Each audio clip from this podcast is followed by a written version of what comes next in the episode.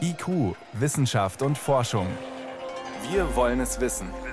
Ein Podcast von Bayern 2. Aus, aus jetzt. Ja, brav ist er, ganz brav, ja. Der tut nix. Was Corona angeht, sind Hunde für Menschen tatsächlich nicht gefährlich. Sie bekommen das Virus selbst kaum bis gar nicht und geben es auch nicht weiter.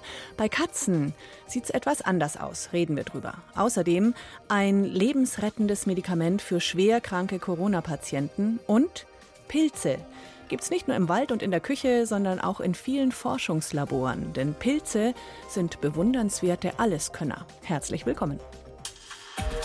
Wissenschaft auf Bayern 2 entdecken. Heute mit Birgit Magira. Solange wir keinen Impfstoff und keine Medikamente gegen Covid-19 haben, können wir nicht zu einem völlig normalen Alltag zurückkehren. Ein oft gehörter Satz und auch, dass Geduld gefragt ist. Jetzt gibt es einen kleinen Lichtblick namens Dexamethason. Das Medikament selbst ist alt, ein Entzündungshemmer, aber es scheint gegen die neue Krankheit zu wirken. Das lässt sich aus einer britischen Studie ableiten. Meine Kollegin Ann Kleinknecht ist da. An, was ist das für ein Medikament? Du hast es schon richtig gesagt, es ist ein Entzündungshemmer und der enthält Cortison. Das Medikament ist seit den 60er Jahren auf dem Markt und zwar gegen entzündliche Krankheiten, zum Beispiel Gelenksentzündungen oder Hautentzündungen und auch gegen verschiedene Krebsarten hilft es.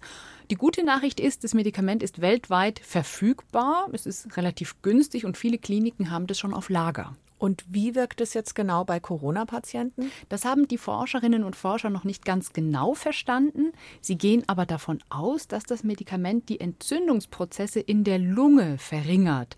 Es ist nämlich so, dass manche Patienten sehr, sehr krank werden, weil sie eine überschüssige Immunreaktion haben. Das heißt, ihr Immunsystem greift den eigenen Körper an, da wo es eigentlich den Erreger abtöten sollte. Und genau diese überschießende Abwehrreaktion, die scheint das Medikament zu bekämpfen bekämpfen, nicht allerdings das Virus selbst. Kannst du uns konkrete Zahlen aus dieser britischen Studie geben? Ja, also das ist wirklich eine sehr groß angelegte Studie gewesen mit vielen tausend Patienten und da hat man sich zum Beispiel angeschaut, wie wirkt das Medikament bei Patienten, die künstlich beatmet werden und intubiert werden, die also wirklich nicht mehr selber atmen können. In dieser Studie sind 41 Prozent der Patienten gestorben, die das Medikament nicht bekommen haben. Die Sterblichkeit konnte man aber um ein Drittel verringern bei Patienten, die diesen Entzündungshemmer bekommen haben. Und auch bei Patienten, die zusätzlichen Sauerstoff bekommen haben, über eine Maske zum Beispiel. Da sind im Regelfall 25 Prozent gestorben. Und hier konnte man die Sterblichkeit um ein Viertel verringern. Bei Patienten, die gar nicht beatmet wurden, da hatte das Medikament keinen extra positiven Einfluss. Jetzt gibt es gute und schlechte Studien, kleine und große und Einzelstudien mhm. sind immer mit Vorsicht zu genießen. Wie ist die jetzt einzuordnen? Also in dem Fall ist es, glaube ich, schon ein positives Signal, weil an dieser Studie sehr, sehr viele Patienten in Großbritannien teilgenommen haben. Man hat eben eine Gruppe gehabt mit Patienten, die das Medikament bekommen haben und eine sehr große Gruppe auch, die standardmäßig behandelt wurden. Die konnte man ganz genau miteinander vergleichen. Und das Hauptergebnis ist eben, dass vor allem Patienten, die sehr stark betroffen sind, dass die von dem Medikament profitieren und sogar die WHO hat die Ergebnisse dieser Studie ganz eindeutig begrüßt. Allerdings muss man sagen, die Daten sind noch nicht auf dem Markt, die sind noch nicht im Detail veröffentlicht. Trotzdem haben da natürlich auch deutsche Forscher schon reingeschaut. Mhm. Was sagen die dazu? Wie bewerten die das? Die finden die Studie auch sehr vielversprechend. Sie finden es aber gar nicht überraschend, dass dieses Medikament jetzt so wirkt. Denn die Forscher haben diese Entzündungshemmer schon länger im Blick. Es gibt auch Wirkstoffe gegen Rheuma und andere Autoimmunerkrankungen, zum Beispiel die Schuppenflechte. Und da werden werden weltweit gerade verschiedene getestet, auch hier in München. Und da sind die Forscher eigentlich sehr optimistisch, dass diese Medikamente weiterhelfen könnten. In welchen Fällen wäre es jetzt sinnvoll, das Medikament einzusetzen bei Corona?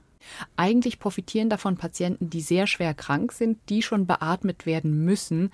Jemandem das Medikament präventiv zu geben, ist eher nicht sinnvoll. Und Dexamethason ist dann auch nur ein Baustein von vielen wahrscheinlich. Ne? Ja, ganz klar. Wir haben in der Studie gesehen, Dexamethason wirkt auf das Immunsystem bei schwer kranken Patienten, die beatmet werden müssen. Wenn man jetzt aber das Virus direkt angreifen möchte, dann braucht man wiederum andere Medikamente und auch die sind in der Erforschung. An Kleinknecht war das über den alten Entzündungshemmer Dexamethason, der neu bei schwerkranken Corona-Patienten zu wirken scheint, wie eine britische Studie jetzt gezeigt hat. Vielen Dank. Sehr gerne. Und wenn Sie noch mehr dazu lesen wollen, vieles über Medikamentenforschung zu Corona finden Sie im Netz unter br.de/slash wissen.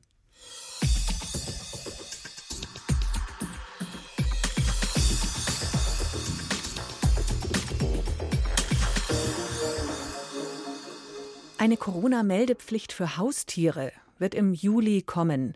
Also ein Tier, das das SARS-CoV-2-Virus hat, muss dem Veterinäramt gemeldet werden. Das klingt gleich so, als gäbe es viele Fälle von Corona-kranken Tieren, stimmt aber gar nicht. Bisher sind nur sehr wenige Fälle bekannt. Vor der Sendung konnte ich mit dem Präsidenten des Friedrich-Löffler-Instituts sprechen, mit Thomas Mettenleiter. Denn das Virus geht, so viel weiß man bisher, sehr selten auf Haustiere über und auch nicht auf alle Tierarten gleichermaßen.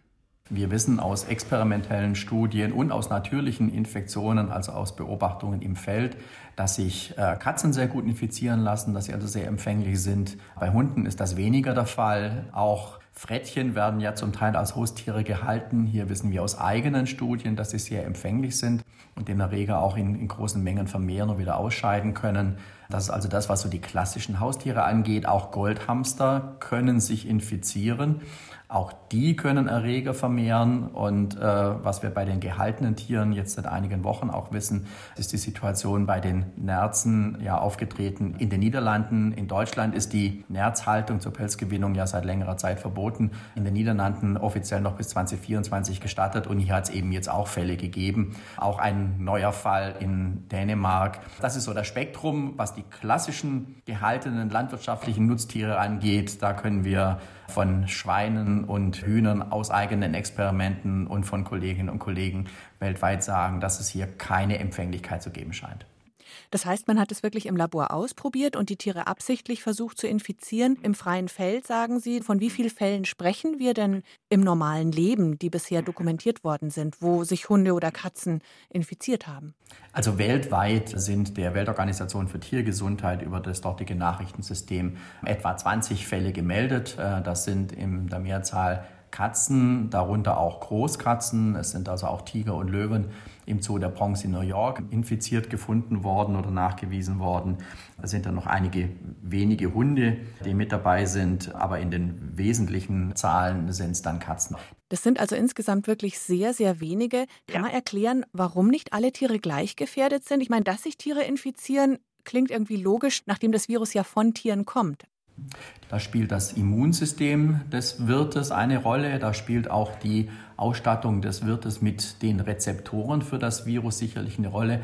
Die sind unterschiedlich ausgeprägt. Die haben also auch unterschiedliche Strukturen. Und da müssen nun die Virusstrukturen zu den zellulären wie Schlüssel zum Schloss passen, damit es zu einer effizienten Infektion kommt. Und das ist eben nicht bei jedem Tier gegeben. Da gibt es eben große Unterschiede. Diese sehr wenigen Hauskatzen und Großkatzen, die sich bisher nachweislich infiziert haben, sind die auch krank geworden? Sind da welche auch gestorben? Das sind bei den natürlich Infizierten keine direkt an der Infektion verstorben. Es ist auch so, dass bei den Großkatzen im Zoo in der Bronx keine verstorben ist. Allerdings waren die alle klinisch krank. Das heißt, die hatten ähm, Symptome einer Atemwegsinfektion. Konnte man irgendwie erkennen, ob die auch gefährlich für Menschen sind? Können die das Virus an Menschen dann auch weitergeben? Nein, das kann man so jetzt im Moment nicht sagen. Äh, die Situation ist die, dass es weltweit keine Hinweise darauf gibt, dass es in diese Richtung eine Übertragung gegeben hat. Ich sage jetzt eine Ausnahme, das sind die Nerzfarmen in den Niederlanden. Dort gibt es Indizien dafür, dass es in sehr wenigen, im Moment spricht man von zwei Fällen, möglicherweise ich sage das sehr vorsichtig, äh, zu einer Infektion des Menschen von diesen infizierten Tieren gekommen ist. Aber man muss sich auch vorstellen, das sind dann keine Einzeltiere, sondern das sind eben viele Individuen, die in den Netzfarmen gehalten werden, die natürlich dann auch entsprechend viel Erreger vermehren und freisetzen und damit herrscht da ein ganz anderer Infektionsdruck.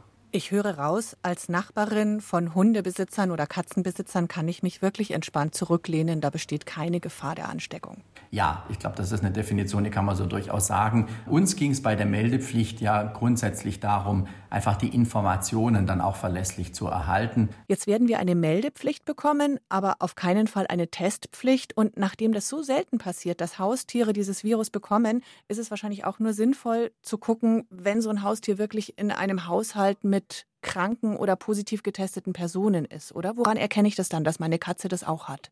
Ja, genau, diese direkte Interaktion, das ist das, wo wir die höchsten Wahrscheinlichkeiten sehen, dass es zum Überspringen der Infektion kommt auf das Tier. Bei Katzen ist es so, dass die Erkältungskrankheiten bekommen, dass sie also eine Symptomatik haben wie Katzenschnupfen, die können auch Durchfall bekommen, die erholen sich dann aber auch wieder. Das heißt also, das ist dann kein Grund, dann irgendwelche anderen Maßnahmen zu ergreifen.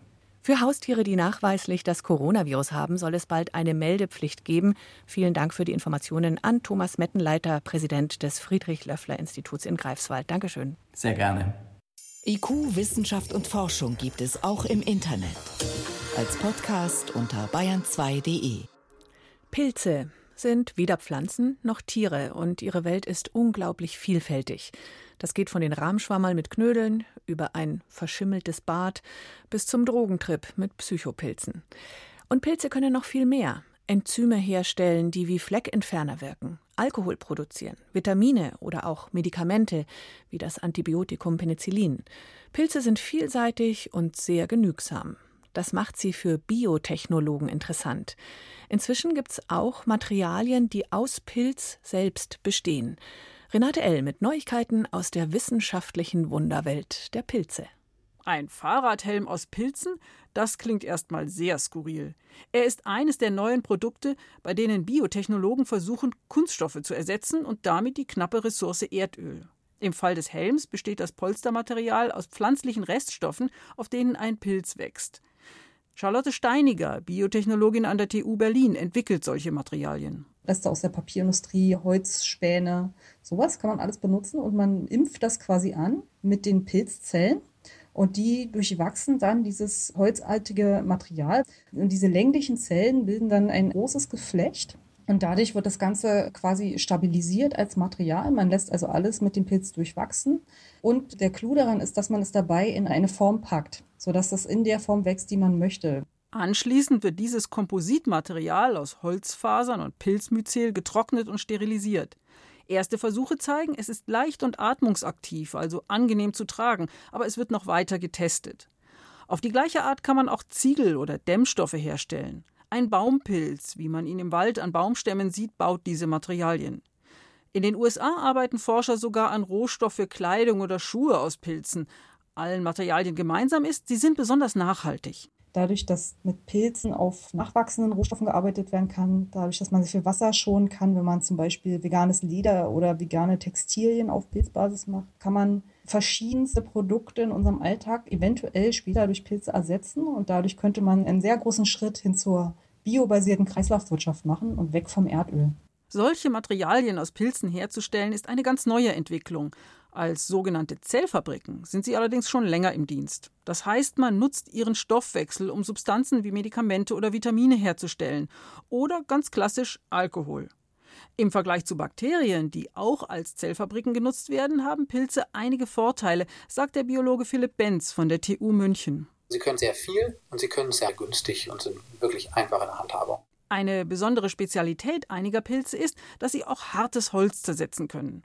Und weil sie so vielseitig sind, lassen sich auch mit Hilfe ihres Stoffwechsels die Bausteine für ganz neue kunststoffähnliche Materialien, also Polymere, herstellen. Pilze können also sehr gut Säuren machen und gerade sogenannte Dicarboxylsäuren kann man wunderschön benutzen wie so kleine Legosteine, um daraus lange Polymere zu basteln, die also sehr schön kunststoffartige, gummiartige Charakteristika dann hinterher bekommen können. Und alles, was irgendwie polymerbasiert ist, wird im Moment traditionell erdölbasiert gemacht. Um solche Produkte herzustellen, leben die Pilze in großen Behältern, isoliert von der Umwelt. So werden störende Einflüsse von außen blockiert und umgekehrt verhindert man, dass Pilze ins Freie gelangen.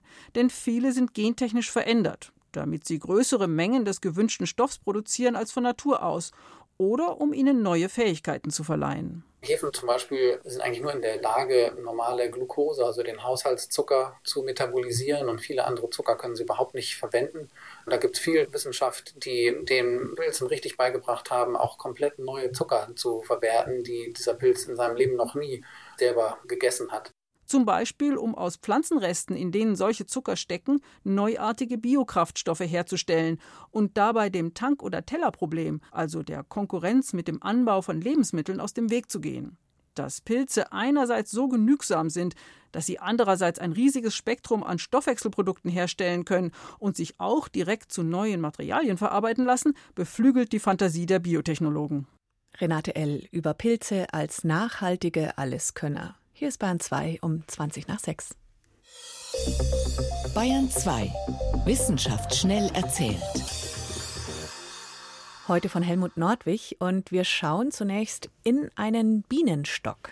Ja, da herrscht ja eine strenge Hierarchie. Königin gibt's nur eine. Trotzdem wachsen immer mehrere Eier heran, aus denen später Bienenköniginnen werden. Die werden ja mit Gelee Royal besonders gepempert, verhätschelt. Und britische Forscher, die haben jetzt mal mit einem Spezialmikrofon hörbar gemacht, wie diese äh, Königinnen, die zukünftigen, sich bemerkbar machen, wenn sie zum Schlüpfen bereit sind. Ja, es klingt so ein bisschen wie so ein Quaken. Stimmt, äh, und ja. das Problem ist bei der Geschichte, wenn zwei Königinnen zugleich schlüpfen, geht's für beide nicht gut aus, denn die bekämpfen sich, bis beide tot sind. Oh. Und deshalb sendet die erste nach dem Schlüpfen ein Warnsignal und es klingt so. Das klingt aber schon so ein bisschen wie eine Hupe, oder? Ja, genau. Und diese Hupe, die soll den Arbeiterinnen klar machen, lass die andere Königin ja nicht raus. Und was tun die Arbeiterinnen dann? Die machen die Wabe mit Wachs komplett dicht, sodass die zweite Königin warten muss, bis die erste das Nest verlassen hat, mit einem Teil der Arbeiterinnen ein neues Volk gegründet hat, ausgeschwärmt ist, und erst dann darf die nächste zum Zug kommen. Sehr klug.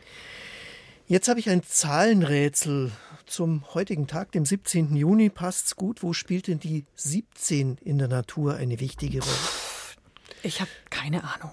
Naja, es geht um Dornen und Stacheln, die Forschende betrachtet haben. Hilft es? Das hilft überhaupt nicht. Tja, also es geht um Dornen zum Beispiel von Viren, die damit Zellwände eindrücken und so eine Infektion auslösen, so wie das Coronavirus. Die Mückenstacheln, die die Haut durchdringen, die Dornen von Rosen und bis hin zum Schwertfisch mit seiner eindrucksvollen Lanze, die haben alle etwas gemeinsam und das ist die Zahl 17. 17 Mal nämlich sind sie so lang, wie sie an der Basis dick sind. Und es scheint so, dass die Dornen und Stacheln gerade dann stabil genug sind, um die, durch die Schicht zu kommen, die sie durchstoßen sollen, aber eben nicht zu viel Material verbrauchen. Das ist eben völlig egal, ob sie nur einen Nanometer lang sind oder einen Meter. Also das ist der perfekte Bauplan für einen Stachel 1 zu 17. Länge, Breite. Und das haben eben Menschen offensichtlich intuitiv auch schon gewusst. Die Lanzen und medizinischen Nadeln, die sie so fertigen, die gehorchen oft auch diesem Gesetz und sind 17 Mal so lang wie dick. Jetzt kommt gleich noch eine interessante Zahl und da gehen wir in den Weltraum. Wie viele Zivilisationen könnte es denn in der Milchstraße geben? Da haben britische Astronomen mal sozusagen die Evolution im kosmischen Maßstab betrachtet. Also bei uns auf der Erde, da hat es ja ungefähr fünf Milliarden Jahre gedauert, bis intelligentes Leben da war. So lang muss also ein erdähnlicher Planet existieren, von denen gibt es ja auch nur eine bestimmte Anzahl, und muss dann auch noch einen Stern so ähnlich wie die Sonne umkreisen. Da muss schon vieles günstig zusammenkommen. Genau das ist es. Und wenn man all diese Randbedingungen berücksichtigt, dann kommt die Zahl raus, 36 Zivilisationen könnte es geben. Es ist alles nur Theorie, ist nicht gesagt, dass es so viele sind. Die wären außerdem dann noch 17.000 Lichtjahre, sehr viele voneinander entfernt, dauert also ewig, bis ein Signal von uns dort ankommt. Vielen Dank, Helmut Nordwig, für hupende Bienen im Ei, die magische 17 bei Stacheln und Dornen und exakt 36 Zivilisationen in der Milchstraße. Vielen Dank.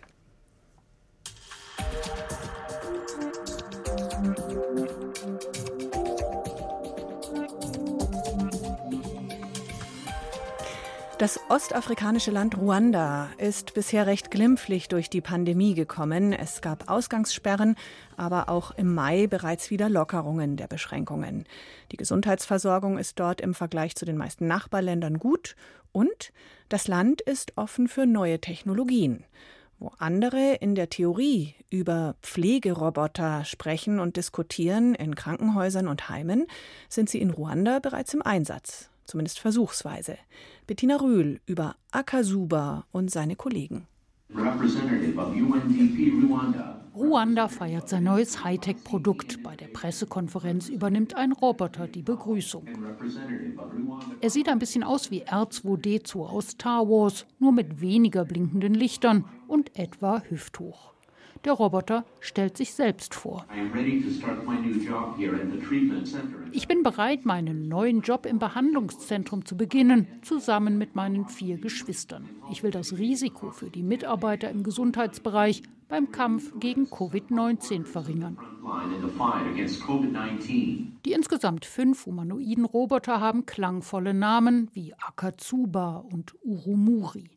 Hergestellt wurden sie von der belgischen Firma Zora Robotics. Deren Chef hatte Ruandas Präsident Paul Kagame bei einer Konferenz in Bonn getroffen und gleich nach Flugtickets gefragt. Sicher könne er eins haben, erwiderte Kagame wenn er seine Roboter mitbringen würde. Das war der Beginn der Kooperation. Ruanda konnte die Roboter jetzt mit Unterstützung des Entwicklungsprogramms der Vereinten Nationen kaufen. Tommy de Bleek von Zora Robotics erklärt im hauseigenen Internetauftritt, was sie alles können. An erster Stelle messen sie die Temperatur, und zwar von 20 Leuten gleichzeitig. Sie können feststellen, ob jemand eine Mund-Nasen-Maske trägt, was sehr nützlich in Covid-Zeiten ist. Wer keine Maske hat, wird vom Roboter darauf hingewiesen. Ruandas Regierung hat schon lange eine Vorliebe für neue Technologien. Präsident Kagame kaufte vor einiger Zeit Drohnen zum Transport von Spenderblut oder auch zum Versprühen von Pestiziden. Damals sagte er dem ruandischen Fernsehen, Ruanda has chosen to place information and communication technologies Ruanda macht Informations- und Kommunikationstechnologien zum Kern der Entwicklungsstrategie. Denn wir wissen, wie sehr Leben dadurch verändert werden können. Die Technologien tragen zum Wandel bei, den wir wollen. Die Roboter melden sich auf einer Krankenstation mit Covid-19-Patienten zum Dienst. Einer von ihnen rollt auf einen Patienten zu, der schlafend im Bett liegt. Guten Morgen, ich bin hier, um Ihre Körpertemperatur zu messen. Bis sich der Patient aufgesetzt hat, wartet der Roboter in einiger Entfernung vom Krankenbett.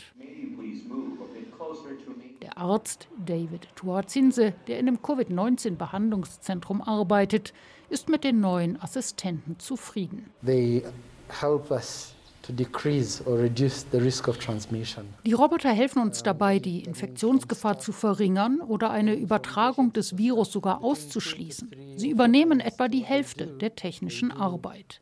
Sie messen beispielsweise die Temperatur und zeichnen auch andere Werte auf, die uns helfen, den Zustand der Kranken zu beurteilen. Uh, die humanoiden Helfer auf der Station zeichnen auch Videos der Patienten auf, sodass die Ärzte sogar einen optischen Eindruck der Kranken bekommen, ohne eine Infektion zu riskieren. Bevor wir die Roboter hatten, sind wir täglich zu jedem Patienten drei bis viermal gegangen. Jetzt reichen zweimal täglich. Die Roboter sind fast unermüdlich unterwegs, speichern die Werte der Patienten, bis sie irgendwann aufgeladen werden müssen. Go to your charging station. Okay, I am going to my charging station now. Aber auch dabei sind sie ganz folgsam.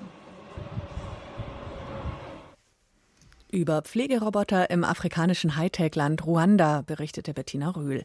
Auf jeden Fall eine interessante Idee aus epidemiologischer Sicht, weil sich so ein Robo ja nicht mit Covid-19 anstecken kann.